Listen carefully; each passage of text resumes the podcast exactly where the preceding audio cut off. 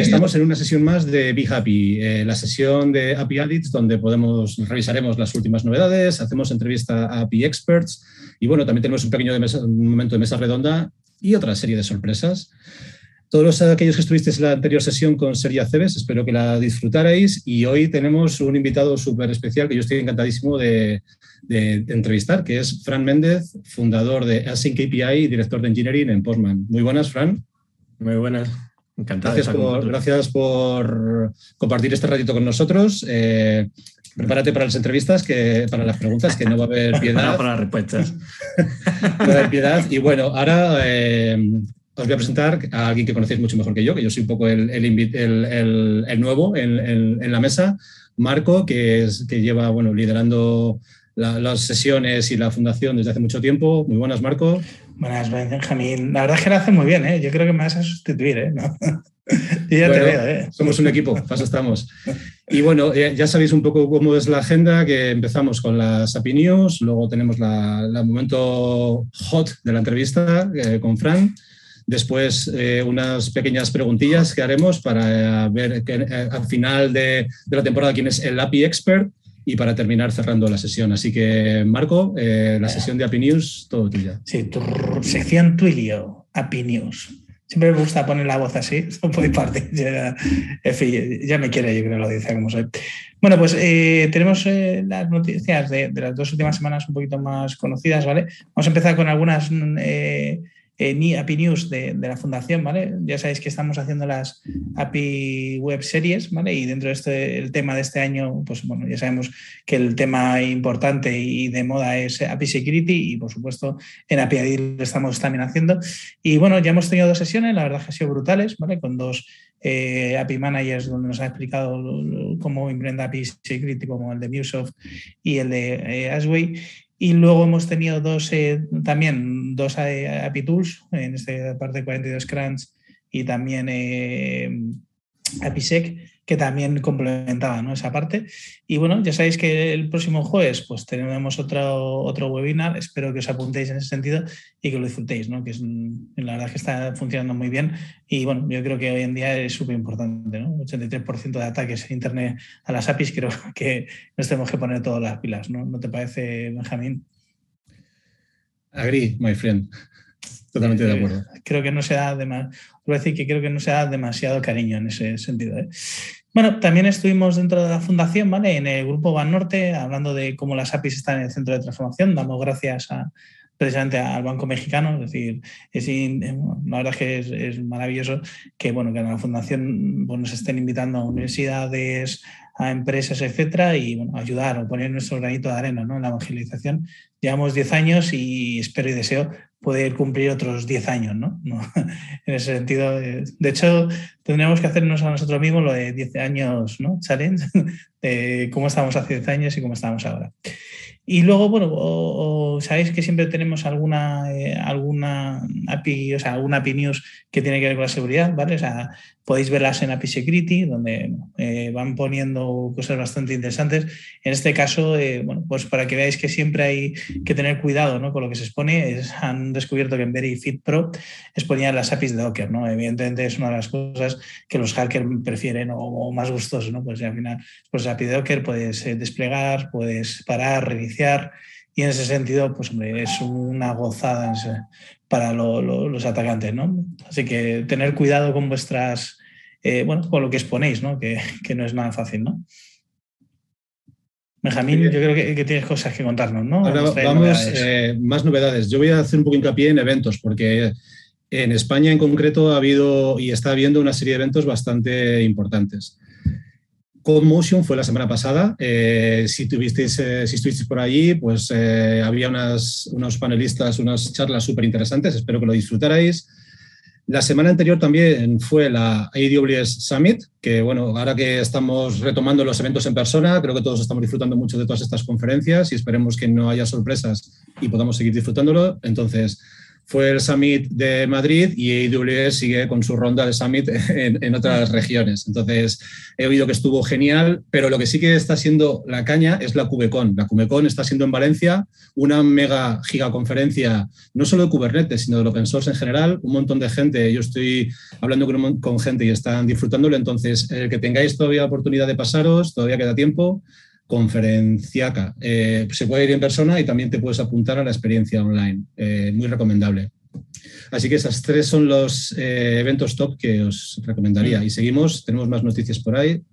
Sí, vamos a ir cerrando un poco los opiniones. bueno, se, han publicado el API Top, bueno, Top API Specification Strengths ¿no? del 2019-2022, que lo ha publicado Apimatic. Lo pondremos el link dentro de nuestras API News creo que, es interesante, ¿no? Sabemos que el mercado de las APIs, bueno, pues yo creo que está muy, muy, muy calientito y tenemos que saber presente y futuro, ¿no?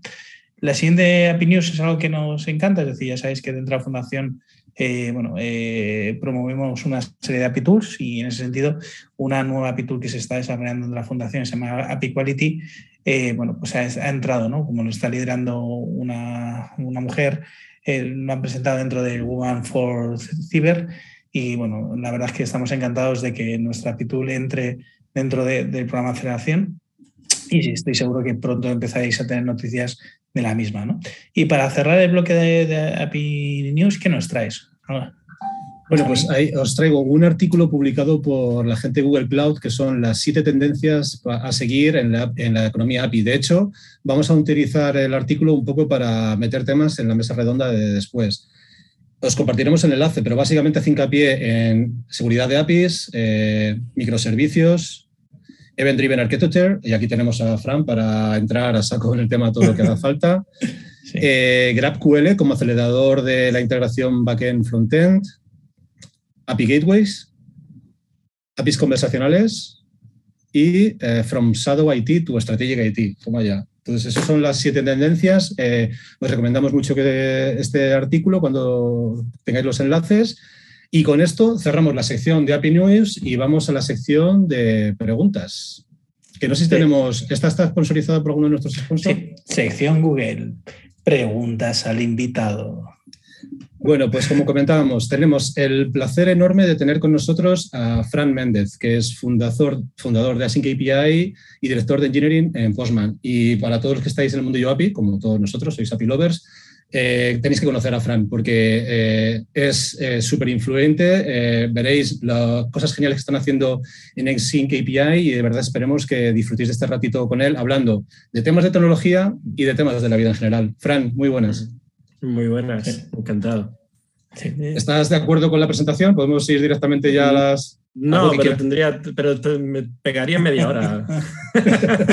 ¿Te imaginas? No me da la gana, no me gusta, me voy. No me gusta. Yo he venido a hablar de mi libro. Además, esto ha sido sin calentamiento, hemos, hemos decidido hacerlo lo más realista posible, así que eh, Fran no ha visto las preguntas y vamos a ver si le sacamos de su zona de confort o, le tenemos aquí muy a gustito dando respuestas. Marco. Sí la, primera, sí, la primera pregunta que nos hacíamos ¿no? cuando venía Fran Méndez bueno, eh, tenéis que, claro, que conocer a Fran, es decir, eh, es súper humilde, pero eh, estamos ante el inventor del segundo estándar, que, no sabemos si pronto será el primero, de APIs del mundo, ¿no? Y entonces, o sea, a mí me gustaría, es cómo te levantas un día, estás tranquilamente y dices, me voy a crear un estándar de, APIs asíncronas. ¿Cómo fue el proceso creativo? No, no, no me acuerdo, sinceramente, no me acuerdo. no fue un día, no fue un día, sinceramente no me acuerdo de aquel día.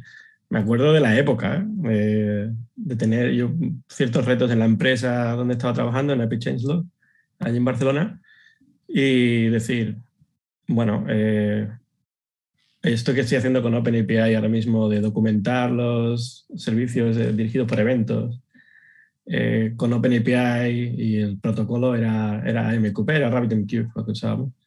Digo, esto, esto es un hack, mm, es un mega hack que no me gusta nada.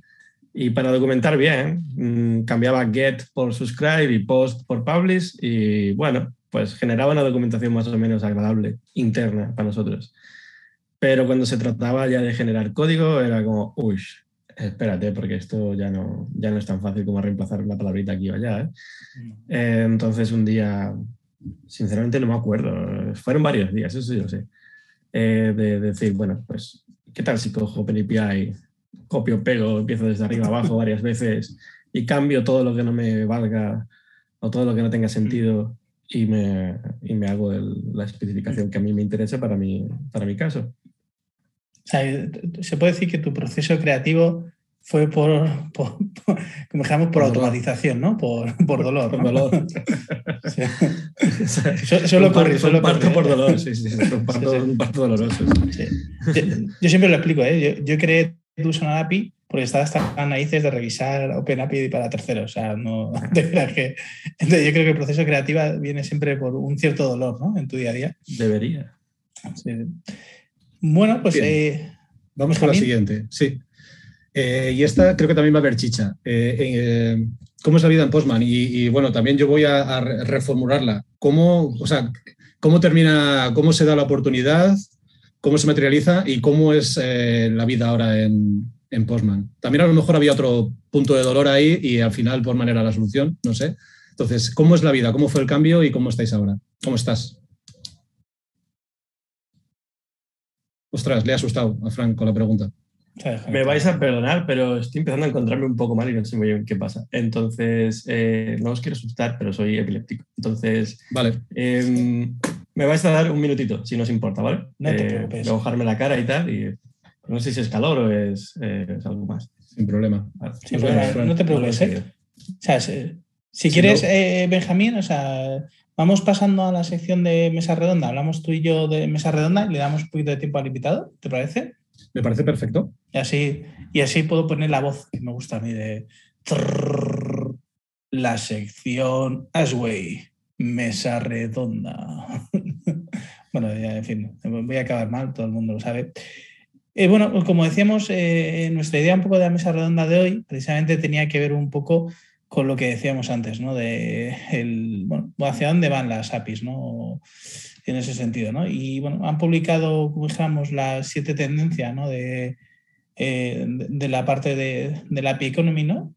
Y bueno, queríamos repasar un poco dentro de la mesa redonda cuáles eran cada una de las, de las, de las tendencias, ¿no? Entonces, una parte, Benjamín, que, que, publican y que me parece, bueno, la, la ha publicado Google Cloud, ¿eh? pues lo, para los que queráis tenerlo, también lo publicaremos dentro de nuestra newsletter. Y bueno, eh, lo primero que decía es que la, el API Security empezaba a ser el centro, ¿no? O va a ser eh, el centro de, de, de, toda la parte de, de API Economy, ¿no? No sé si, si estás de acuerdo en ese sentido o si crees que todavía hay mucho camino. Yo creo que la seguridad es, es, una fuente de riesgo brutal para las uh, corporaciones y al final las brechas están en las puertas de entrada y, y, las APIs hoy en día pues obviamente son las puertas de entrada a muchos productos en muchas corporaciones. Y la realidad es que muchas empresas han hecho su estrategia de apificación pues poniendo cuidado en esos aspectos y otros no, con lo cual entiendo perfectamente que sea un, una prioridad absoluta, no solo en el App Economy, sino si, me, si más allá de todo eso, en, en, el, en, el, mundo de la transformación digital. O sea que no me extraña que esté en la posición número uno. Y luego, bueno, una oportunidad enorme pues para, para que eh, productos existentes hoy en día pues saquen funcionalidades que nos ayuden a todos nosotros a navegar esa, la complejidad de ese, bueno, de ese punto de dolor, como comentábamos. Sí, ahí invito a nuestra audiencia de si quiere comentar o si quiere aportar, nosotros encantados, ¿eh? vamos leyendo el chat según vayáis eh, aportando vuestra parte. ¿vale? Yo personalmente creo que, que, como todo en esta vida, ¿no? Eh, hemos desarrollado APIs y, y, creo que en esa parte vamos mejorando. Yo creo que no se le da el suficiente peso a, o sea, o, o diríamos, eh, claro, la, eh, los cambios de paradigma son complicados, que se llama. Entonces, eh, hemos trabajado en los, los últimos años eh, cambios de paradigma, sobre todo de ciberseguridad. Creo que todas las empresas sí que le han dado un, como estamos, un punch y, y, se han puesto las pilas en ciberseguridad. Y claro, el, el, el cambio de paradigma es brutal. Es decir, eh, los criterios de ciberseguridad no corresponden, no aplican 100% a las APIs. ¿no? Y en ese sentido, pues eh, yo creo que ahora llega ¿no? el momento precisamente de, cambiar tu diseño de seguridad, o sea, no cambiar, es, pues son dos niveles, es decir, eh, la parte que todos han implementado de su, de su ciberseguridad es, eh, para mí es óptimo y sirve, y ahora hay que ir a un nivel mayor de profundidad que se está viendo. Es decir, al final es brutal que el 83% creo que, que, de todas las empresas recibían ataques y eran vulnerables. Es decir, y en todo ese sentido, pues yo creo que hay que empezar a hacer una especie de hincapié por una parte a la seguridad y a la testing, es decir, porque mucha parte no es tanto seguridad, sino que eso, hay que testear bien las APIs. Y en ese sentido también creo que no, no hacemos o tenemos que hacer mayor evangelización. ¿no?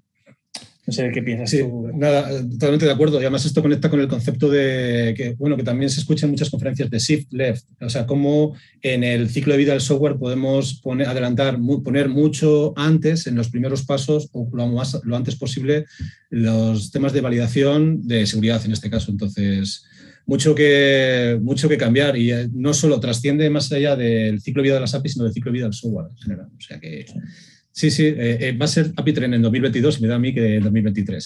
Sí, yo te voy a decir 2024, 2025. O sea, los cambios de paradigma eh, tiene su, su tiempecilla, ¿no? De hecho, bueno, vosotros estáis haciendo las sesiones estas de, API Security. O sea, de haciendo, trabajando el, tema que yo creo que es súper importante para toda la comunidad API y, y, bueno, todo el que quiera seguir pues estando al día, pues también puede conectarse a las sesiones. ¿Cada cuánto son las sesiones de API Security que hacemos? Eh, cada, es cada semana. Es decir, tenemos programadas, o sea, todos los, eh, es la tercera edición, todos los eh, meses de mayo hacemos las web series. Y entonces todos los años son cosas diferentes. Yo siempre digo que la, la fundación, pues evidentemente siempre intenta aportar su granito de arena en toda la parte de la organización. El primer año, fíjate, lo hicimos de API Management. El segundo año, que fue el año pasado, fue sobre el ciclo de vida de las APIs, que era lo que estaba más es decir, el cómo automatizamos a partir de herramientas de CI, etcétera, etcétera. Y este año, eh, pues eh, ya lo hemos centrado en la parte de Security, que creo que es un poco lo importante, ¿no? O sea, el año que viene yo espero y deseo hacerlo sobre Event Driven Architecture, ¿eh? o sea, ya también te lo digo. ¿Qué te voy a decir? O sea, el segundo tema que, que, pone Google Cloud es la parte de microservicios, ¿no? Que van cogiendo velocidad. bueno, aquí es curioso, ¿no? Es decir, microservicios muchas veces lo unen ¿no? a clúster de Kubernetes, Kubernetes. Eh, bueno, eh, al final eh, yo siempre digo que no hay una definición, bueno, sí que hay definiciones, pero yo creo que cada uno entiende microservicios un poco en su, en su vista o en su prisma. No, no sé si, si tú estás de acuerdo, Benjamín, en lo mismo. A ver, yo creo, yo creo que mucha gente todavía tiene confusión con el concepto de microservicio y ahí entramos con diferencia entre microservicio monolito y demás. Yo creo que ha habido un boom, pero que con, la, con el boom también eh, del tema de Kubernetes, de cloud y demás, no estamos más que rascando el punto de madurez del concepto de microservicios. Entonces, igual, va a haber mucha gente hablando de Domain Driven Design, de, eventos, de microservicios, de monolitos, con lo cual, eh, muy acertado que sea una de las tendencias. Ya lo, ya lo ha sido desde el año pasado y seguirá siendo este año. Yo creo que, igual que, eh, además que no, no, es excluyente del tema de arquitectura de eventos que comentabas, o sea que están relacionados, interconectados, para mí puede ser hasta partes de la misma, del mismo tema de discusión. Sí, yo ser sincero, o sea, yo tengo un sinsabor ¿eh? con la parte de microservicios. Es decir, eh, mi sinsabor es muy claro. Es decir, yo creo que la gente, o sea, cada uno entiende, o sea, al final cada uno está entendiendo una cosa diferente de la parte de microservicios. Y luego hay una parte que es, o sea, entendemos, claro, que hacer un contenedor y exponerlo en formato API, REST, etcétera, lo entiende la gente como un microservicio. Que yo no digo que sea una definición buena o mala, ¿eh? simplemente es que uno, es un microservicio, no tiene por qué tener ni contenedores ni cluster Kubernetes, es decir, podría ser cualquier sitio. Evidentemente, la mejor forma de, despliegue es eh, en ese sentido. O sea, yo soy. Y luego, dos, que, que los clusters de Kubernetes he de reconocer que en el día a día todavía los clientes no, o sea, no, no, los veo tan maduros y sobre todo no veo que la gente tenga muy bien o muy madurado el funcionamiento de los mismos. Entonces, yo entiendo y espero y deseo que este año pues, eh, vaya cogiendo madurez de tecnología y lo vayan entendiendo mejor, ¿eh? porque debo reconocer que, que la parte teórica todo el mundo lo sabe muy bien, pero es verdad que luego las implementaciones, bueno, yo tengo mi sin sabor, no sé si te pasa lo mismo, yo, lo que creo es que es un tema que tenemos que tratar en futuras sesiones de la Fundación. No sé si ya está en agenda y si no, creo que conozco una persona que podría venirse un día y podríamos hablar mucho de microservicios, monolitos, domain driven design. O sea que si, si no lo tenemos en la agenda, eh, me lo apunto de tareas de algún día agendar una sesión para profundizar en el tema. Sí. guay, pues ya te comentaré. Sí, sí. Bueno, pues pasamos si quieres al segundo tema, que es las arquitecturas de Event Driven, ¿no? de, orientadas a eventos. ¿no?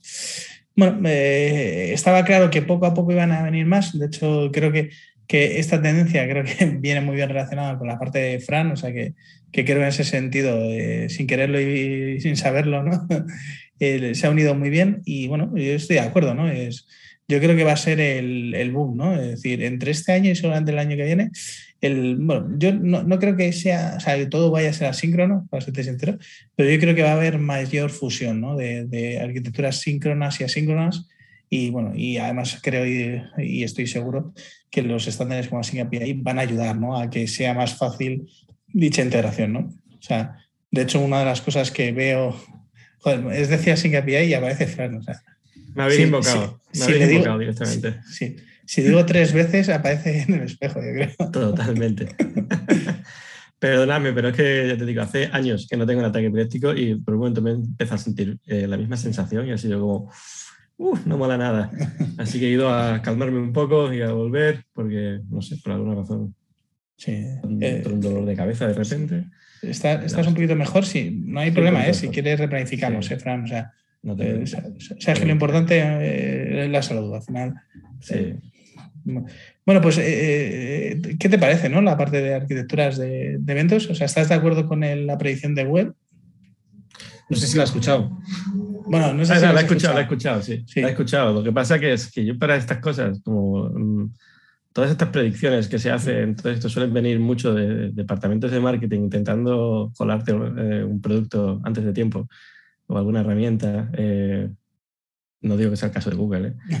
pero porque, Que- que sinceramente o sea, no, también. no, no lo he leído, Sí. no lo he leído en detalle ni nada. Pero lo que pasa muchas veces es que no, no, son, no son realidades, son, no, son, eh, no son previsiones, sino son más bien lo contrario, intentar influir para que eso acabe pasando. ¿no? Eh, entonces, no lo sé. O sea, yo, mi, mi sensación es que cada vez va a ir más, eh, se va a hacer más importante. Opino como tú, no va a llegarse todo uh, asíncrono y espero que no lo sea, porque sería una locura. Eh, y que va a haber cada vez más fusión. Yo mi, mi, apuesta siempre es por unificar un poco cualquier tipo de API o de, de interfaz, Sí. digamos, ¿no? De, de, en este sentido y que y de hecho API va en esa dirección de que de que podamos tener APIs síncronas y asíncronas eh, eh, jugando bien juntos sin, eh, nadie está haciendo APIs asíncronas o APIs síncronas eh, en exclusividad. Eh, Sí, para, para una API Evangelist como yo, o sea, lo- o sea para mí, ¿eh? o sea, la API, sobre todo lo que me mola es que, o sea, no sé por qué, o sea, había un misterio en el cual si la API es síncrona, la tenemos que tener bien documentada, tenemos que... Y si es asíncrona, lo dejamos en una cola de mensajes, nos olvidamos de ella, y No lo que intercambien, pues, eh, y, y el resultado de lo mismo es como que te da exactamente igual. O sea, eh, es súper curioso, ¿eh? es decir, no hay esquema, no hay documentación. Es decir, intercambiar, es como decir, intercambiar lo que os dé absolutamente la gana. ¿no? Y creo que, que en ese sentido, ¿no? por eso me gusta tanto Async API, y, eh, al final cualquier flujo de información que se intercambie, y sobre todo cuando sabemos que las organizaciones son tan complejas, tiene que estar descrito, documentado y gobernado y controlado. Me da igual, o sea, herramientas, o sea, no es un tema tanto de herramientas como algo conceptual. O sea, y entonces yo lo que veía es, oye, si es asíncrono, da igual lo que pase en la vida. Si es síncrono, sí. O sea, sí. Pero joder, si estás repartiendo tu información por cualquier parte del mundo y es que no sabes quién la utiliza, quién la consume, qué, información, no sé. Entonces, en ese sentido, yo, yo, creo que, bueno, aparte de que eh, yo creo que irán mejorando la parte asíncrona y se, etcétera, es un poco poner orden en algo que, que, yo creo que está desordenado, ¿no? es toda la información de mm. toda la parte de, de, de pues, colas, etcétera, y, y, bueno, y documentarlos. Y al final los evangelistas, una de las cosas que queremos es que fluya, ¿no? Porque posiblemente si fluya y está bien documentado y hay un catálogo de información, podrá eh, obtenerse y, y, sobre todo reutilizarse en el resto de, de, partes de la empresa, ¿no? Yo creo que en ese sentido. No sé si estáis de acuerdo conmigo o pensáis. No, no, totalmente. 100% de acuerdo. Y ahí ya hemos hablado de Async API y Open API y ya puedes meter también otros estándares al saco, que al final pues tienen que, tienen que...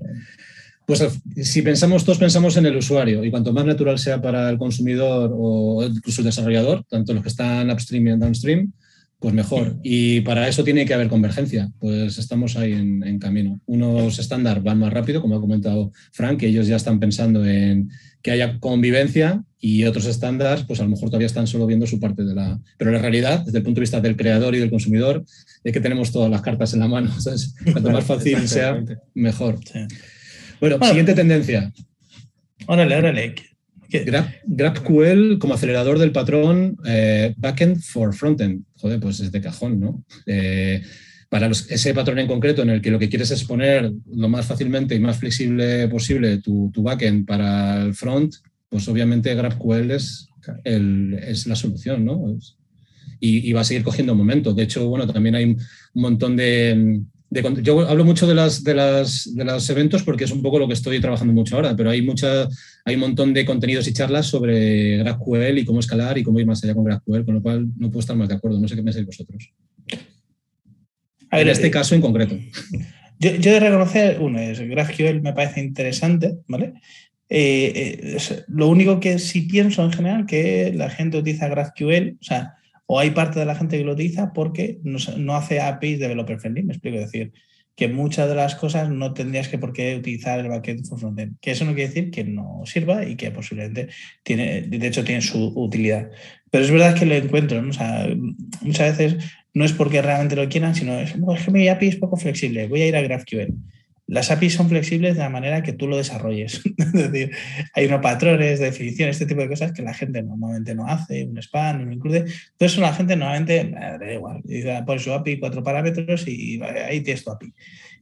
O sea, entonces GraphQL tiene su. De hecho, yo creo que es como todo. GraphQL va a tener su nicho, gRPC tiene su nicho. Es decir, todo tiene que tener, porque para eso tiene un invento. Evidentemente, API REST no es para todo, GraphQL no es para todo, pero sí que es verdad que o sea, tenemos que utilizarlo bien para lo que se necesita. O sea, es por lo menos lo que yo creo y creo que es muy buen patrón para ciertas cosas pero no para hacer, o sea, pero que si hiciésemos las APIs flexibles, hay muchas veces que no necesitaríamos GraphQL, ¿no? A mí me han llegado a decir que es que la aplicación va lenta porque las, por, por no utilizar GraphQL. Y digo, si tu API está mal hecha, GraphQL te lo va a sincronizar y te lo va a poner en un patrón, pero es que van a ir igualmente lentas. Es que no es un tema de las APIs, es un tema de, de tecnología, ¿no? Y en ese sentido yo creo que, que, bueno, que van a seguir sincronizando y que creo que tienen que ir aclarándose y, conviviendo. ¿no? no sé si estáis de acuerdo. Eso es así.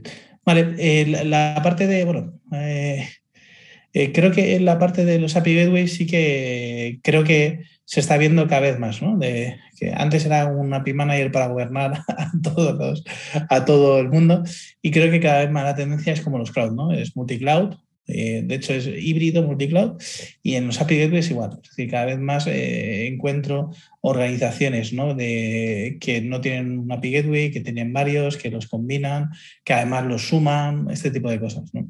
Y creo que en ese sentido estoy totalmente de acuerdo con, cloud, con Google Cloud. No sé si vosotros también pensáis lo mismo, que ya no va a ser un, único API Manager para gobernar el mundo, sino que, se van a combinar y sumar dependiendo de las características y las necesidades.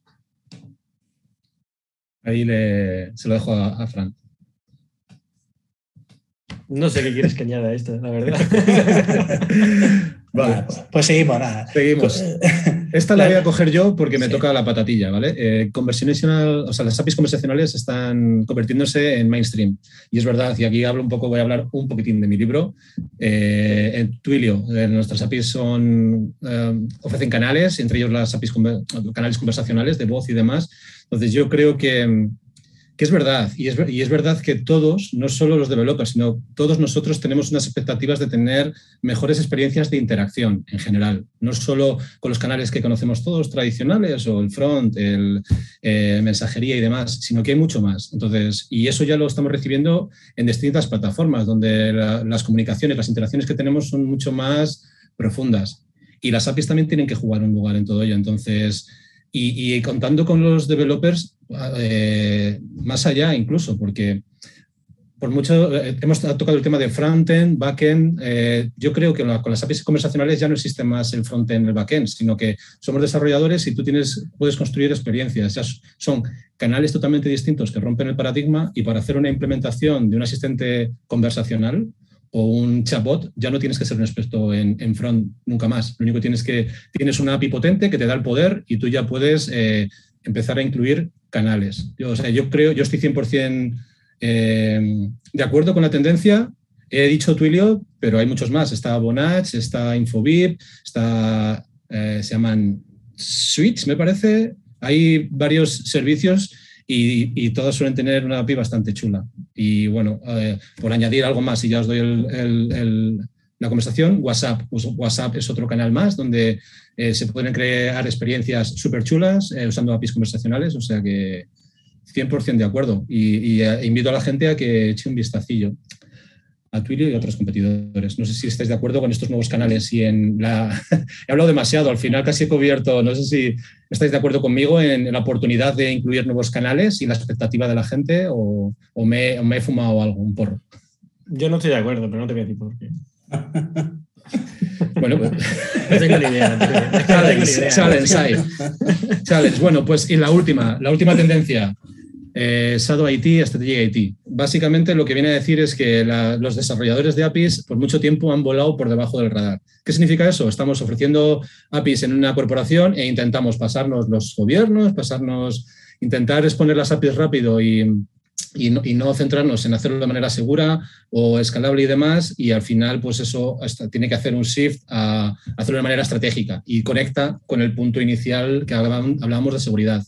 Eh, Marco, aquí tú que, estás metido en, visión en tu end del ciclo de vida del software, de las APIs en concreto, ¿estás de acuerdo en, haberte encontrado en, clientes, empresas, gente que volaba por debajo del radar, haciendo shadow APIs y ahora les toca pasar por caja y entrar por el gobierno? En general, para ser sincero, la gente diseña y hace APIs como le da la gana e intenta, o sea, ya no shadow, intentan hacer las APIs.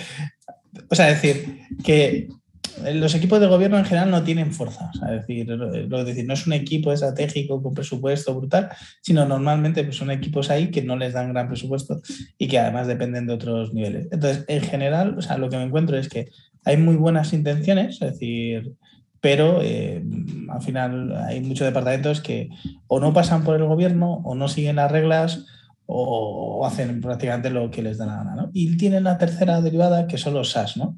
que dice, joder, es que ya si la API ya está definida en el SAS, yo no, yo no la redefino.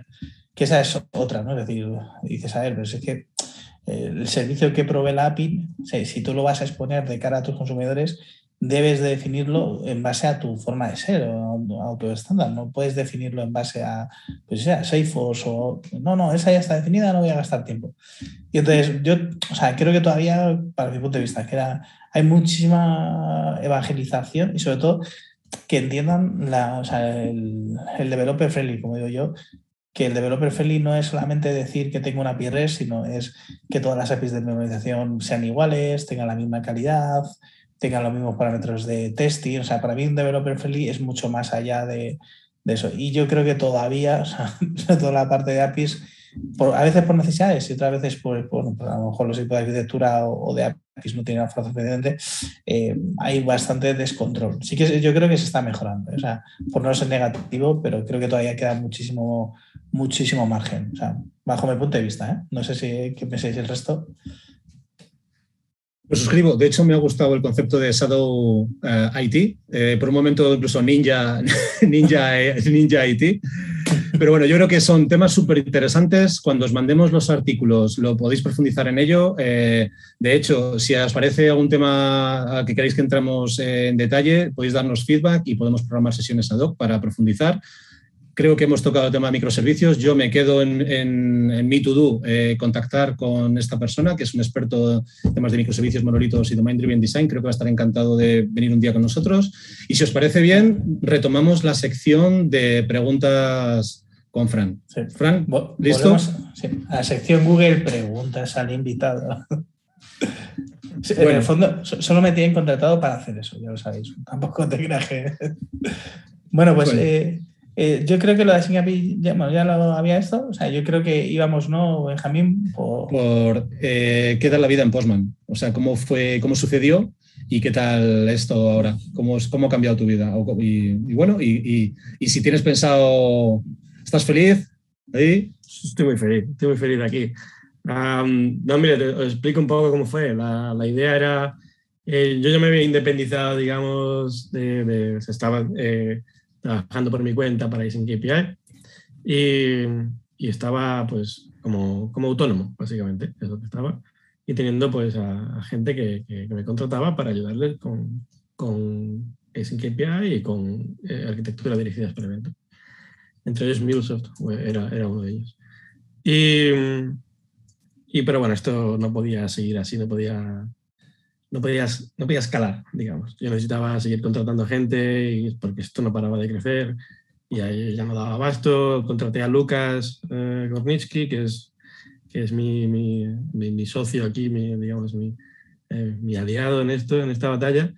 Y, y también contraté a mi mujer, incluso para que nos ayudara con las conferencias, con, con los vídeos, con las redes sociales, con- con lo que pudiera, ¿no? Ella no, no hace nada de esto, pero era como, bueno, pues he hecho un cable como sea. Y, y bueno, pues no, ya estábamos tres y no dábamos abasto. Eh, así que fue como, mira, pues hay que tomar una decisión. Eh, creamos una empresa, eh, quizás, es, es la, la mejor idea. Vamos a buscar financiación. ¿Queremos financiación o qué queremos hacer? Yo quiero hacer sin KPI, yo no quiero montar una empresa. ¿Por qué tengo que montar una empresa? Es- nos estamos metiendo en un embolado aquí de la hostia y a todo esto pues apareció, apareció Kim Lane y me dijo, oye, eh, nosotros por aquel entonces teníamos charlas eh, cada dos semanas o así, nos teníamos una reunión, Kim Lane y yo, eh, para, pues, para ver qué tal estábamos, ver qué tal la vida. Y en una de estas se lo dije, mira, estamos pensando esto. Y me dijo, pues espera, espera, no, no, no, no muevas, no muevas hilos. Déjame mover hilos a mí. Y él estaba en Postman ya. Y entonces habló con Avinab, con el CEO de Postman, y es, pues, bueno, pues estaban interesados y tiramos para adelante. Y el, y el, el acuerdo fue, creamos el equipo de, un equipo de Sync KPI en Postman para trabajar a tiempo completo en Postman, pero eh, para trabajar a tiempo completo en Sync KPI dentro de Postman, me refiero. Eh, pero Postman no se queda nada, ¿vale? Postman no es el dueño de Sync KPI ni nada de esto. De hecho, Sync KPI se donó a la Fundación Linux en su momento, justo, justo después de aquello. Y también un poco para mostrarle a la gente que, que, que, bueno, que Postman no estaba comprando Sync KPI, ¿vale? Eh, y en esa seguimos, porque hay gente que todavía no, no se ha enterado, se piensa, se piensa que sí, que es así. y incluso el, el, gobierno, el modelo de gobierno que tenemos en Tracing KPI es, es abierto, los sponsors no, no, toman decisiones, la única forma de, de, tomar, de tener voto es colaborando. Si colaboras, eh, te unes al, al, al, comité técnico y, y tienes un voto. Eh, si colaboras de manera recurrente, ¿no? Eh, no, no una vez o dos. ¿no? Entonces, entonces, pues eso, para, también para garantizar de que nadie, ni Postman ni nadie, puede llegar a dominar el futuro de Sync API. ¿no? Y, y, eso, pues, eso por ese lado, que si estoy a gusto, pues estoy a gustísimo, eh, como te puedes imaginar. estoy a gustísimo, me dejan hacer lo que quiera, eh, están contentos, yo estoy contento. Eh, a mí no se me pide nada de tienes que hacer esto en el producto de Postman o lo que sea. Yo, de hecho, no, no, no, no, me da tiempo a usar Postman para nada porque no, no, lo necesito ahora mismo. No desarrollo, no hago que Postman tenga una, eh, una feature nueva o lo que sea. No, trabajo en el producto de Postman, yo solamente trabajo en API. Eh, Postman lo único que hace es, eh, aportar su granito de arena, su granazo de arena, digamos. Que somos un equipo ahora mismo de, de 10 y contratando, trabajando a tiempo completo Sync API, o sea que es muchísimo mejor que cualquier sponsor. Eh, entonces, pues, pues bueno, eh, como, como te ve. Es como haber montado la empresa, pero no te tienes que preocupar ni de hacer dinero, ni clientes, ni nada. el dinero está ahí, te llega siempre. Eh, solamente te tienes que enfocar en Async API y ya está. Nada más. Entonces, suena, bien, suena bien. Y ahí, bueno, yo me alegro que hayas dicho King Lane, porque bueno, es una de estas personas que yo personalmente sigo bastante. Y, da la sensación de que Postman está reuniendo un montón de gente súper talentosa ahí alrededor. Está aquí Lane y otros cuantos más. Entonces, aparte de todo lo que comentabas de, de, tener que preocuparte solo de la evolución de Sync API y despreocuparte de los dolores de tener tu propia empresa, estás viendo también esa parte. Esta pregunta me la estoy inventando, perdóname, Marco, pero también ya sientes esto desde fuera, se ve que hay un montón de gente que está entrando y, es, rico, ¿no? Tener compañeros alrededor que también tienen esa mentalidad. Es la hostia, es la hostia. sí, sí, sí, no, te lo voy a engañar, eh, no te, voy a negar que es así. Es, eh, tenemos a Ben, ben Hatton de JSON Schema, tenemos a, API Handyman también. sí, a, No Laurent, que acaba de entrar también. No sí, también, que acaba de entrar. Bueno, tenemos a Kevin eh, muy conocido en el sector también. Eh, bueno, un equipazo ahí que... Sí, sí, equipazo. y, incluso, em, sí, Joyce, Joyce también, Joyce es Joyce Lin, que, es la directora de, de, Developer Relations. DevRel sí, ¿vale? de Developer Relationships. Eh, estuvo el otro día explicándonos que era de Berrel, ¿eh? que eso ya lo tenemos ya cuadrado, ¿eh? eso ya... Pues sí, la verdad que es un equipazo y, y, más, y más que van a venir. Me imagino, más que están ahí, que están a puntito de, de entrar. Muy bien, sí. Vendrán más sorpresas. Seguiré, seguiré, seguiré, siguiendo, valga la redundancia. Seguimos con la siguiente pregunta. Esta te toca, Marcos. Sí, a ver, eh, eh, bueno, ya sabéis que estudiamos un poco a, cada invitado y claro, eh, claro, Fran tiene alguna cosilla un poco curiosa y es que no estudió artes gráficas, ¿no? Entonces, ¿cómo acaba alguien de artes gráficas en este mundillo, no? Si te cuento lo de artes gráficas, te va a parecer que, es del mundo tech directamente. O sea, em, Dame un segundito porque tengo a mi mujer comprando la medicación. Me está hablando que sí es eso. Esto es lo bueno de ti, eh, ¿no? Esto sí que es. que yo no vengo de artes gráficas. O sea, eso fue el paso anterior a, estudiar telecomunicaciones y desarrollo de aplicaciones informáticas y tal. Yo vengo de incluso de la cueva, una cueva más grande que es eh, electromecánica de vehículos. Yo esto fue, yo no tengo la ESO, yo no probé la ESO, no, me saltaba las clases, tuve una época muy rebelde y no, no, iba a clase. Eh, entonces no pude probar la ESO, me echaron del instituto y no pude, no pude sacar la ESO. Entonces fui a un grado, no me acuerdo cómo se llamaba, no es un grado medio, es inferior al grado medio, eh, bueno, de, de mecánica, electromecánica de vehículos. Y de ahí a chapa y pintura, y todo esto ya programaba, yo llevo programando desde los 11 años, eh, por aficiones. Esto era como, bueno, pues para hacer algo más perdido que, que, nada, te puedes imaginar.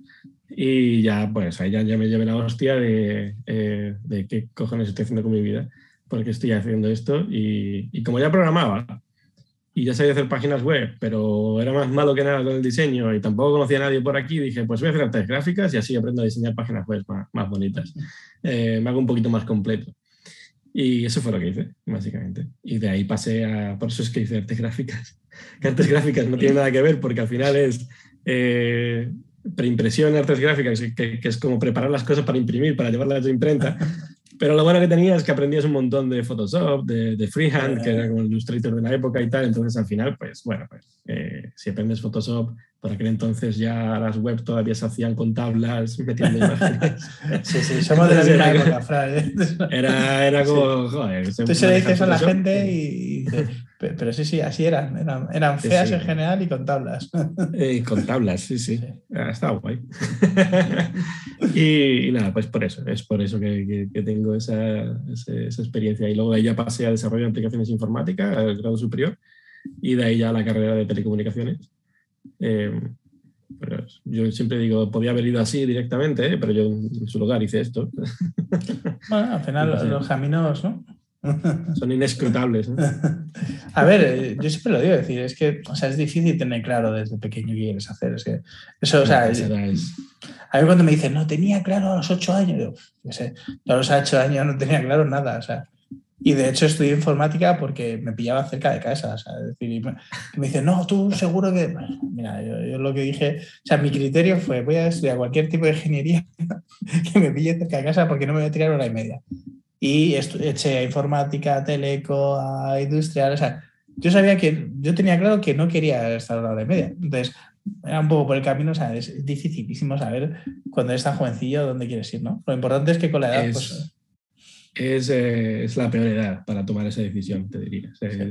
yo no sé cómo lo han hecho coincidir con esa edad, siempre lo digo. Mi sobrino está yendo por el mismo problema. está perdidísimo. Es que es, una, es que es una edad muy mala.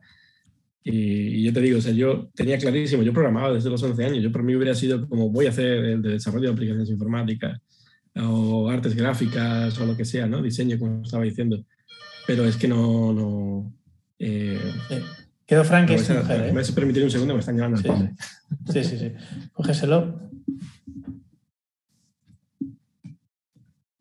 ¿Tú estabas, Benjamín, tú tenías claro lo que querías estudiar o...?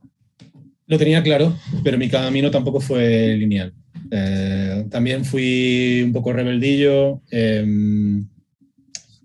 y bueno, eh, hice ahí una demanda de estudiar física, ojo al dato, y me dieron hasta en el carnet de identidad ese primer año. Y también eh, estudié el módulo de grado superior, que Rafa, eh, Fran lo ha comentado, y bueno, en mi caso también me sirvió un poco para, bueno, encauzar otra vez y luego de ahí, pues bueno, ya he seguido. Yo la verdad que no he dejado de estudiar desde entonces, siempre por haber empezado un poco con el hándicap de no tener la carrera, que no es un hándicap como tal, pero de cuando eres joven, pues tú te, te pones las piedras tú solo, ¿no? Pero en mi caso, lo que sí que he tenido y todavía sigo teniendo es eh, como la ansia de seguir complementando mi, mi perfil. Entonces, hace nada terminé un MBA, en el confinamiento me saqué también un máster de marketing digital, en fin, sigo metiendo más mandanga. He de reconocer que, bueno, yo creo que es mucho de, nuestros padres, ¿no? Lo de si no tienes carrera, no, no eres nadie, ¿no? En este mundo. Teníamos que sacarnos carrera y yo creo que, que era un poco el, a lo mejor el, bueno, el, complejo que teníamos, ¿no? Lo de nuestra edad, de, de, que teníamos que estudiar carrera sí o sí, ¿no? O sea, posiblemente eh, ahora pues, la gente tenga como más, eh, yo creo, más alternativas, ¿no? Y puedes decidir, y si estudias una cosa u otra, pues es que es igual de bueno o mejor, o sea pero en nuestros tiempos era un poco complejo, ¿no? De, si no estudias carrera no parecías... Y tú dices, mira, se ha demostrado que al final eh, lo que importa son los skills de uno, ¿no? O sea, que tú puedes ir mejorando y etcétera, ¿no? por lo menos es como yo lo veo, ¿no? Luego, afortunadamente ahora la formación es mucho más accesible, eh, no solo por el tema de la, de la formación profesional, que es algo que también, al menos en España, pues también ha hecho que para, pues en mi caso también, eh, fue un poco mi camino y, ha, sido diferencial. Yo creo que también ahora la revolución de que la formación está accesible, globalizada y tal, pues hace que, que sea mucho más fácil. No o sea, sean, eh, a ver, son más opciones, a lo mejor es más complejo porque son más opciones, pero por lo menos más accesible. Y antes no era más así. democratizada. Antes ya has visto que tú lo accesible es lo que tenías cerca de casa y, comentabas en, tu caso, ¿no? Y ahora, pues afortunadamente hay muchas más opciones. si te digo, pues, te digo que es accesible desde Extremadura, eh... ni, te, ni te cuento. Sí, sí. Entonces, bueno, a ver, pasando un poco, o sea, hay bueno, te toca a ti, Benjamín, si quieres lanzar tú la, preguntilla. Es que me... Venga, sí. Voy a, voy a leerlo tal cual. Eh, casa de harina. ¿Qué te dice eso, Fran? Esto, ¿conocéis el término extremeño enrea? ¿Ser un enrea? Eh, ¿No? Si te, digo que tú eres una enrea o yo soy una enrea, no, no sabes. Pues o sea, que te metes en, cualquier embolado, ¿no? Que, podría ser, pero no, no, necesariamente. Es más que no paras de hacer cosas. No paras de hacer mm. cosas diferentes, siempre estás, eh, estás enredando, que lo que, hace, que lo que para nosotros es como estás probando de todo. Eh, pues ese es el, tema. Eh, yo empecé con la que ahora es mi mujer. empezamos a salir y ella hacía comunicación audiovisual y, hacía algunas, eh, eh, no me acuerdo cómo se llamaba esto, como, sí, va un tiempo a una escuela de arte, un tiempo allí a hacer, un tiempo, una semana o lo que sea, una escuela de arte, hacer un proyectito en común y tal. Entonces, en una de estas que se hizo en Portugal, aquí cerca de la frontera con Badajoz, dije, vale, pues me apunto, que voy a ver qué es esto que estáis haciendo para ahí, que, suena guay. Era, era instalaciones de, artísticas utilizando tecnología. Entonces era, podría ser cualquier cosa, el, término era muy abierto y había gente pues volando drones, eh, que para aquel entonces era la hostia, eh, haciendo cosas interactivas con láseres y con sensores y tal. Y, digo, hostia, yo esto quiero verlo. Eh, entonces, la fundación que organizaba esto se llamaba Fundación Casadina. es por eso, es por eso que, aparece en el currículum, porque hicimos un proyectito muy padre. Y luego, es un tema, bueno, que, me parece interesante, ¿no? Al final, yo creo que, bueno, a lo mejor la percepción, ¿no? Desde fuera, pero es verdad que, bajo mi punto de vista, yo creo que en España se desarrolla poco tecnología, me explico, muchos proyectos, o sea, aplicaciones, etcétera, pero lo que son herramientas de tecnología, es decir, como así API, como sería Postman o sería esto, yo personalmente creo que le cuesta, ¿no? De hecho, cuando pides, bueno, eso hay que ver, ¿eh? si tú vas a pedir ayuda o financiación para hacer proyectos de I+.D., o sea, que, en mi caso eh, como empresa muchas veces lo hacemos, claro, eh, yo le explico, oye, no es que estamos haciendo una, una, utilidad que es API Quality para las APIs y yo te puedo asegurar que no entienden, vamos, mi papá, y dice, mira, ponme algo que yo entienda. ¿Cómo es? Es decir, desarrollar y, lo digo, o sea, y ser un pionero en ese sentido dentro de, bueno, de España de, desarrollar o, proponer ¿no? tecnología, que eso no es, que no, es no somos un país muy adicto a este tipo de cosas. Es verdad, cuesta, aquí cuesta mucho, incluso cuesta, hay mucho complejo entre la gente aquí en España de que no, sé, no, somos igual de buenos que, los que hay por fuera, en general fuera. Mm. Eh, y no es verdad, hay mucho talento aquí. Lo que pasa es que eh, salir fuera de España, digamos, comunicarte con la gente fuera de España, que yo en mi caso mm, he salido, pero, pero no a vivir. O sea, yo no he estado, viviendo fuera de España, he estado en Portugal y poco más. O sea, no es casi que, ni es vivir fuera de España. Eh, pero cuando digo salir fuera de España me refiero a eso, abrir tus redes de, de contacto con gente que no es de aquí. Entonces, esto, esto cuesta mucho en España por la falta del inglés. Falta, falta mucho, faltan, creo que no falta tanto tiempo para que estemos a un buen nivel de inglés. Parece ser que las nuevas generaciones lo están dominando un poco mejor en general, hay de todo, claro. Pero, pero hostia, esto es un bloque grande.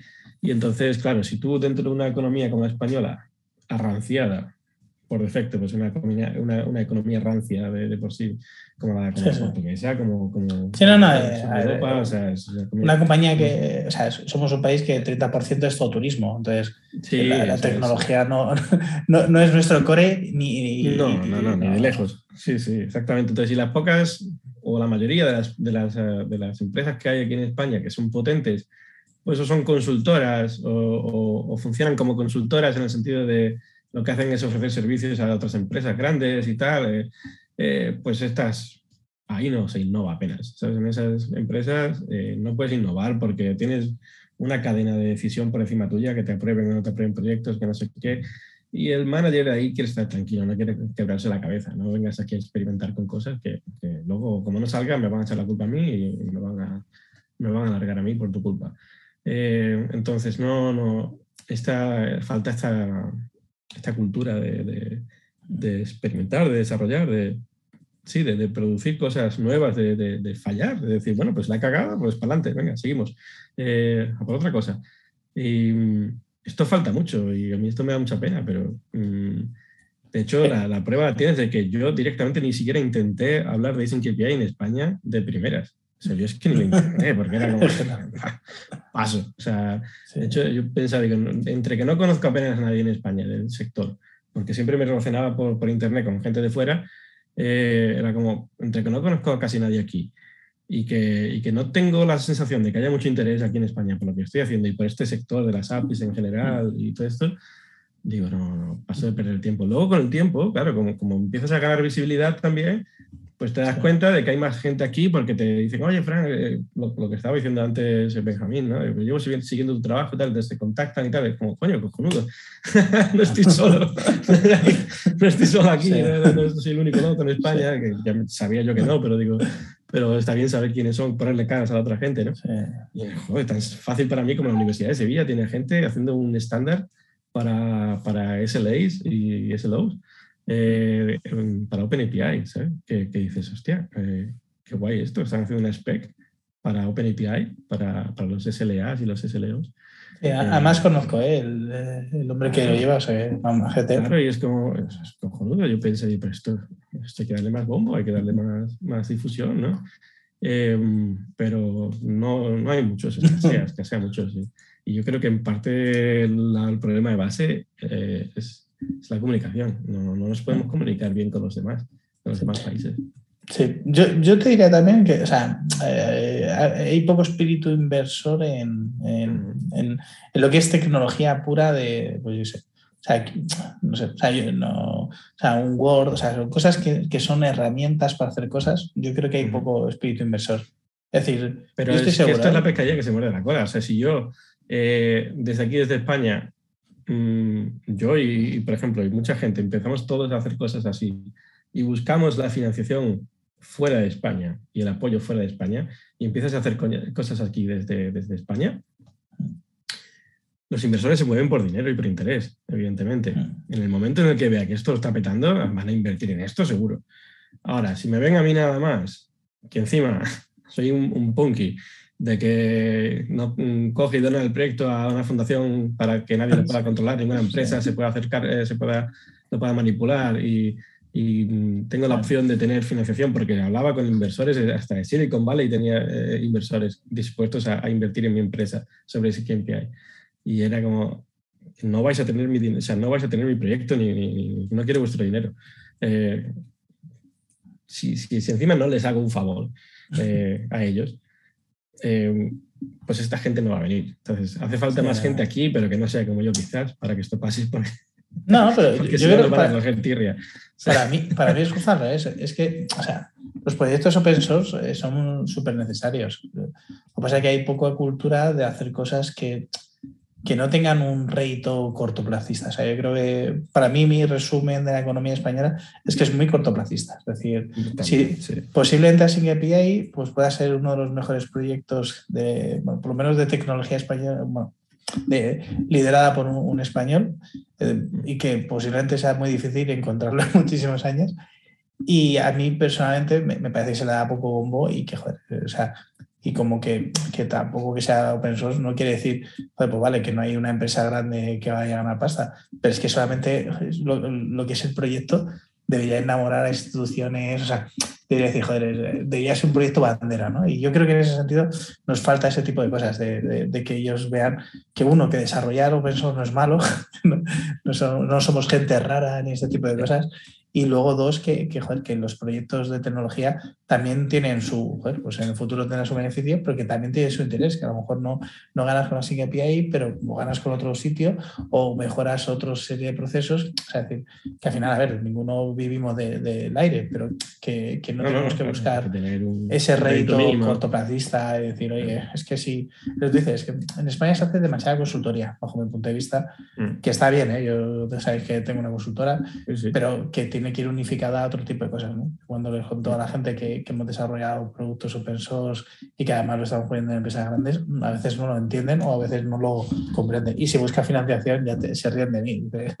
que tú quieres esto, pero ¿y esto qué hace? Pues no sé, esto diseña APIs. ¿Qué diseña? ¿Qué? digo, venga, que no me lo vais a dar, venga, ya ni me molesto.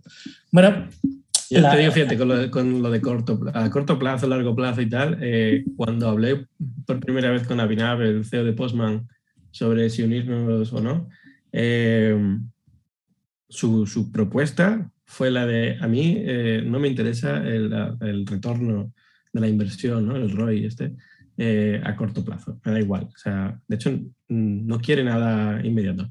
y me dijo, esta relación que vamos a construir es para la próxima década.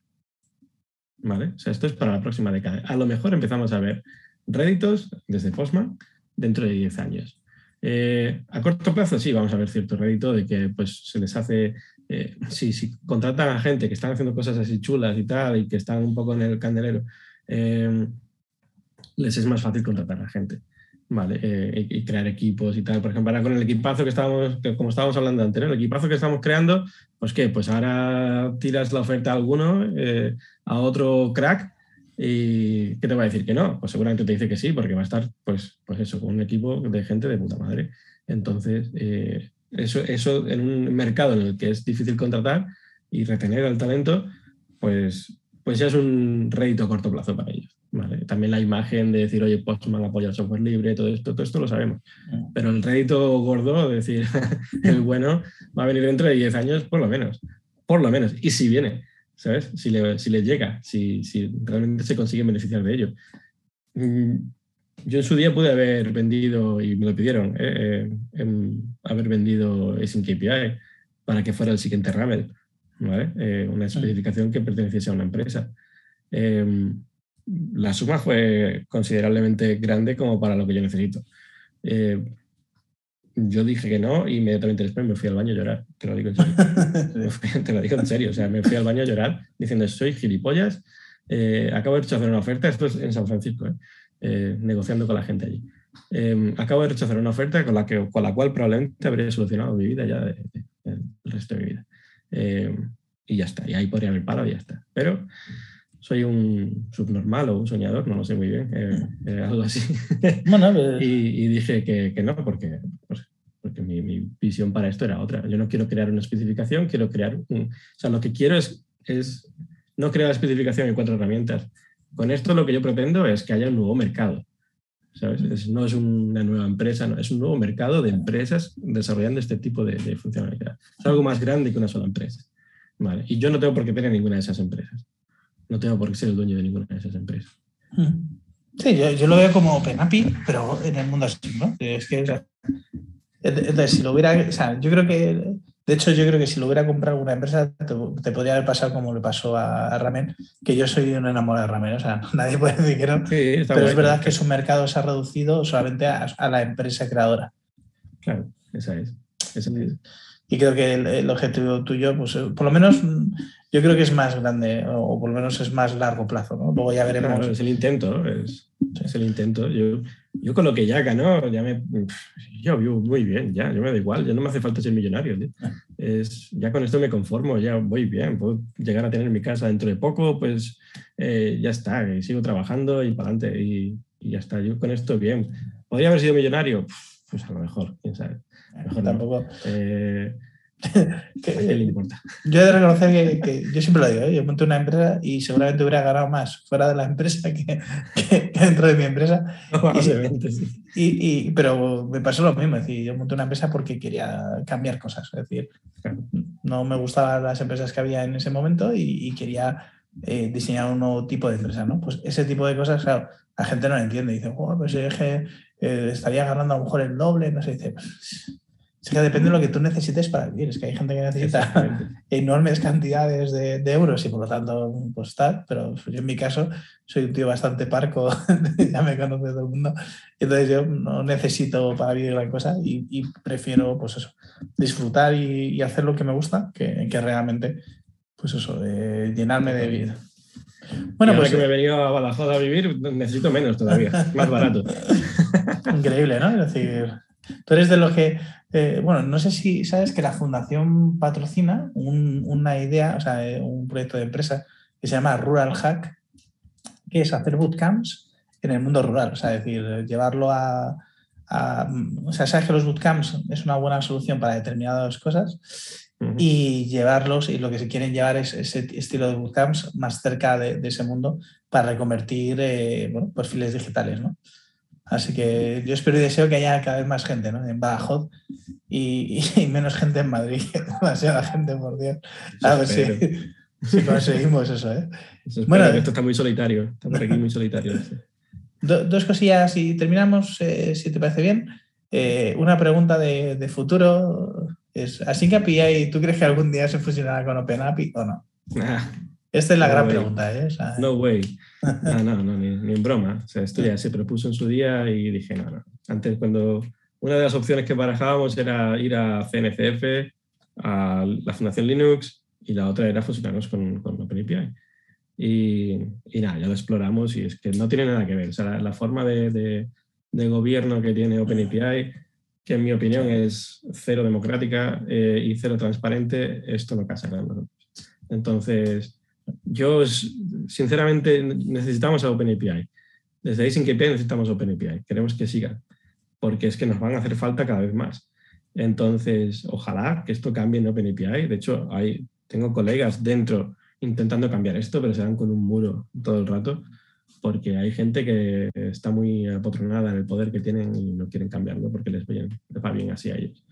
Eh, y este es precisamente el modelo del que intentamos huir en Sync API. Hay gente, hay empresas que pueden pagar por tener un voto y tomar decisiones, que son los miembros de, de OpenAPI, ¿verdad?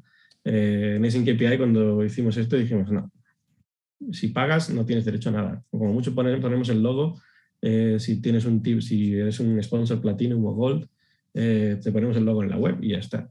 Pero no tienes derecho a nada. La gente que tiene derecho a decidir es la gente que trabaja en el proyecto. Solamente porque tengas dinero. Me gusta mucho la filosofía. Entonces, que, y la gente me decía, pues entonces no te va, no te va a dar dinero nadie. pues, no. pues eh, se equivocan, eh, me han dado mucho más dinero eh, del que esperaba y segundo, hay menos sponsors, pero los que tenemos son guay.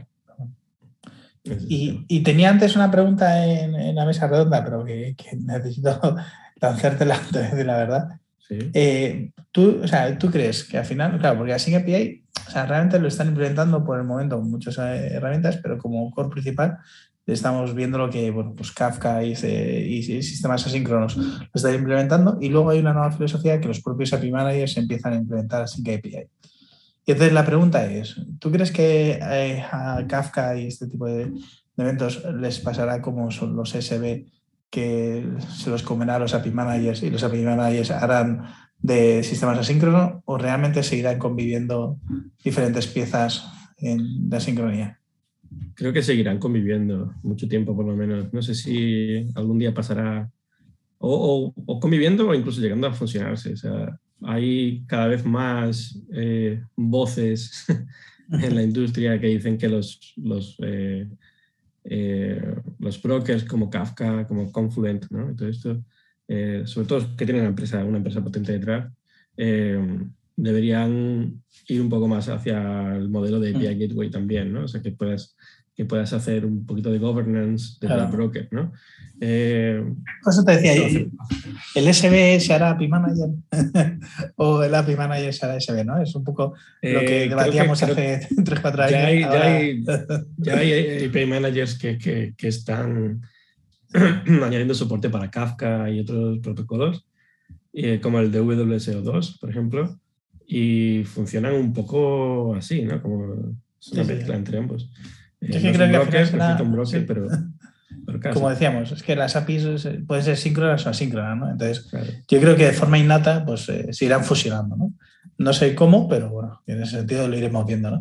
Bueno, eh, tenemos una estrategia, digamos, que es la de poner herramientas y ponerlo fácil al usuario para que, eh, para que pueda indistintamente implementar o síncrono o síncrono sin tener que andar pensando en, en hostia, esto no va a funcionar bien, junto o tengo que usar ahora OpenAPI, Aircraft, que ahora no sé qué, ahora tengo que aprender esta otra spec. Eh, ir un poco así. Bueno, pues eh, la verdad es que ha sido muy, muy, muy, muy interesante. Vamos a pasar a la sección MuSoft, desde API Expert. Voy a poner algo, que, que esto me encanta. Te voy a hacer cinco preguntillas, ¿vale? Vale. Y tú me vas respondiendo lo que te apetezca. O sea, eh, la primera pregunta, si quieres, Benjamín, uno y uno. ¿O quieres que las haga yo todas? Uno y uno. Venga. Órale, eh, ¿qué nombre técnico recibe el contrato API para APIs GRPC? Esta es cortesía de Rafa, ¿eh? Que es que... dices? Sí. Sí, señor. Correcto. Benjamín, te toca. Siguiente, ¿qué nombre recibe el rol encargado de diseñar las APIs? API Designer. Sí, señor. Correcto. ¿Cuál es el primer paso a la hora de diseñar una API?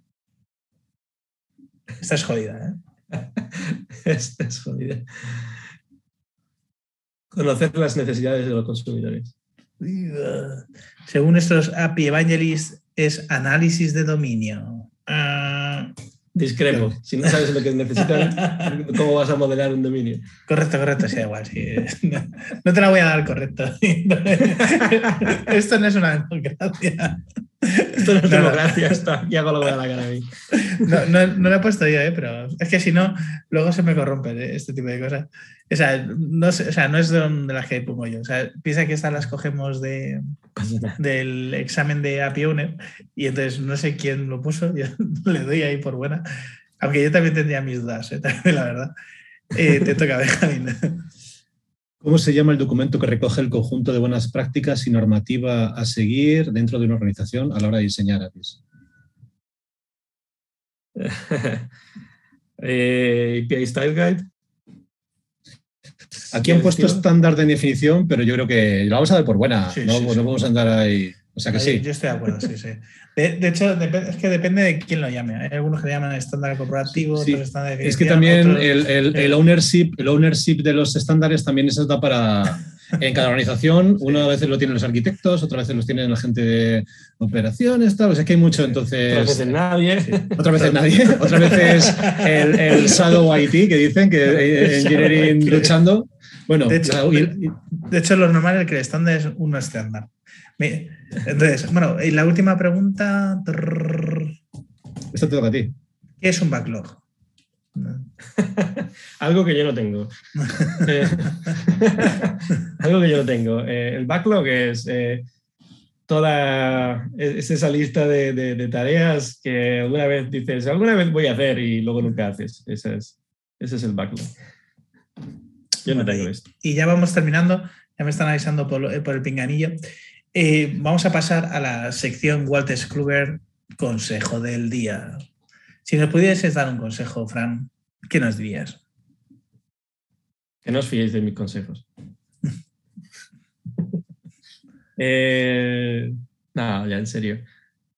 Si pudiera dar un consejo a, a los que están viendo, pues si no lo habéis hecho ya, poneros las pilas con el inglés.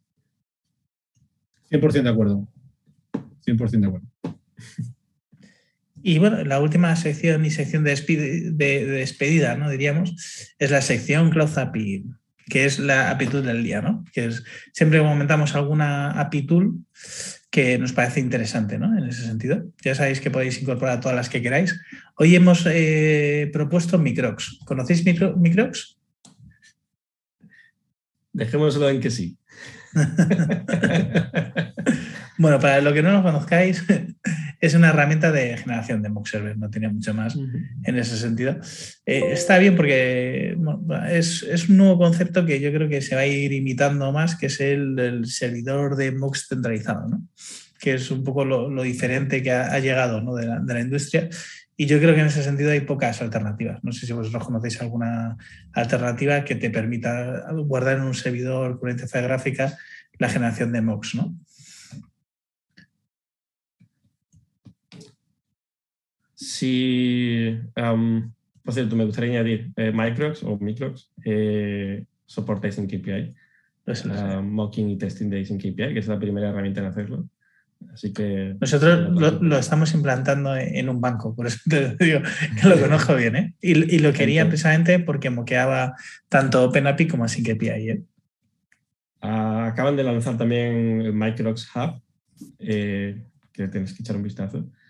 Y, y, por otro lado, mm, pues bueno, no quitéis el ojo a Microx en los próximos meses. Bueno.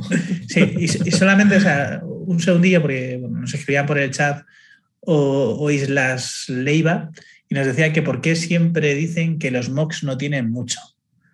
Yo he de reconocer que para mí los mocks, o sea, es mucho, bueno, claro, también yo soy evangelista, o sea, tampoco puedo decir algo diferente, pero, pero claro, o sea, un buen mock es bastante complejo, porque tienes que definir un ejemplo de cada una de las...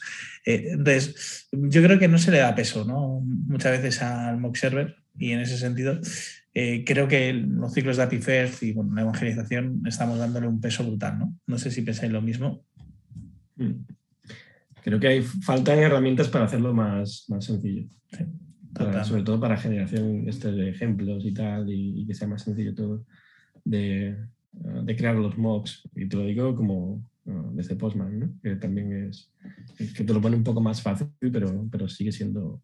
Ah, Fran, ahí, tengo que enseñaros alguna vez los ciclos de APIFERS de la Fundación, ¿eh? que, que, están súper completos. ¿eh? De hecho, eh, es uno de los más completillos y yo, estoy vendiendo bastantes, ¿eh? por eso te lo digo, que espero que sí. ¿no? Y nada, o sea, yo, nos hemos pasado cinco minutillos, o sea, agradecer mucho a Fran, o sea, bueno, primero los problemas técnicos y además luego los problemas que, hemos podido tener durante esta, pero la verdad es que ha sido un placer. O sea, yo me quito el sombrero, sinceramente. virtual. Virtualmente. bueno, todavía tengo pelo en ese sentido. Y yo también, yo también. Sí. yo, no, amigos. yo no, amigos, no tengo pelo.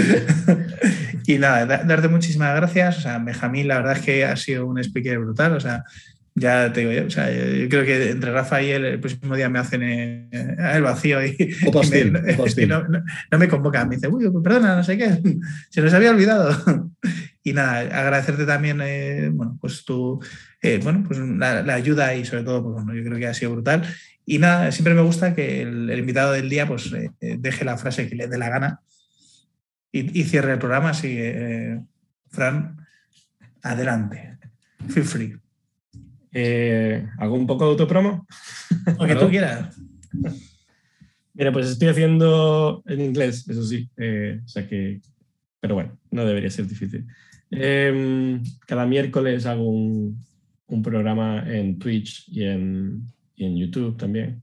Y en LinkedIn y en Twitter están los cuatro canales de SynKPI, eh, que se llama Thinking Out Loud, donde invito a, a gente del sector a pensar en alto conmigo. Eh, sobre un tema en concreto. ¿vale? Y, y bueno, de, ahí salen cosas muy, muy interesantes. Por ejemplo, eh, este, este programa empezó eh, como una idea para empezar a recoger mm, ideas para la versión 3 de SyncAPI y, y bueno, ha tenido tanto éxito en ese sentido de que nos, nos ayudó a generar nuevas ideas que, que seguí invitando a, a gente a gente del sector, tanto de la comunidad de SyncAPI como fuera de la comunidad de SyncAPI. La última fue Pia de Open Collective, la CEO de Open Collective, y los siguientes pues tendré invitados de Google, de VMware, de Microsoft, y, bueno, pues eh, creo que va a ser, van a ser charlas interesantes. Todos los miércoles en los canales de SyncAPI. Sí. ¿A, qué hora, ¿A qué hora es, Es a las 4 eh, de la tarde, hora española peninsular. Muy bien. Ahí está. Pues, y de hecho, te tiro la, esta de si quieres invitarnos algún día a Benjamín y a mí. yo te dejo a ti solo. ¿Cómo lleváis en inglés? yo bien, yo en mi curro es, eh, es lo que utilizamos en Twilio en concreto, o sea que Vamos, yo estaré encantado de primero ir de, asistente, pero si nos invitas, prefiero que invites por un lado a Marco, que tiene ahí carrete, y si hay otra oportunidad, pues encantado. Pero vamos, que con los cracks que estás llevando, no sé yo si, si yo. Bueno, es para todo el mundo, es para todo el mundo, así que no, hay problema. Muy bien, pues eh, habéis oído, eh, es los miércoles en los canales de SyncAPI a las 4, Thinking Out Loud, eh, y vais a tener contenido del bueno. Y nada más, nos despedimos. Mil gracias a todos. Eh, tendréis los vídeos en los canales de la Fundación enseguida y os esperamos en la siguiente. Buena tarde y que descanséis. Adiós. Muchas gracias. Muchas gracias.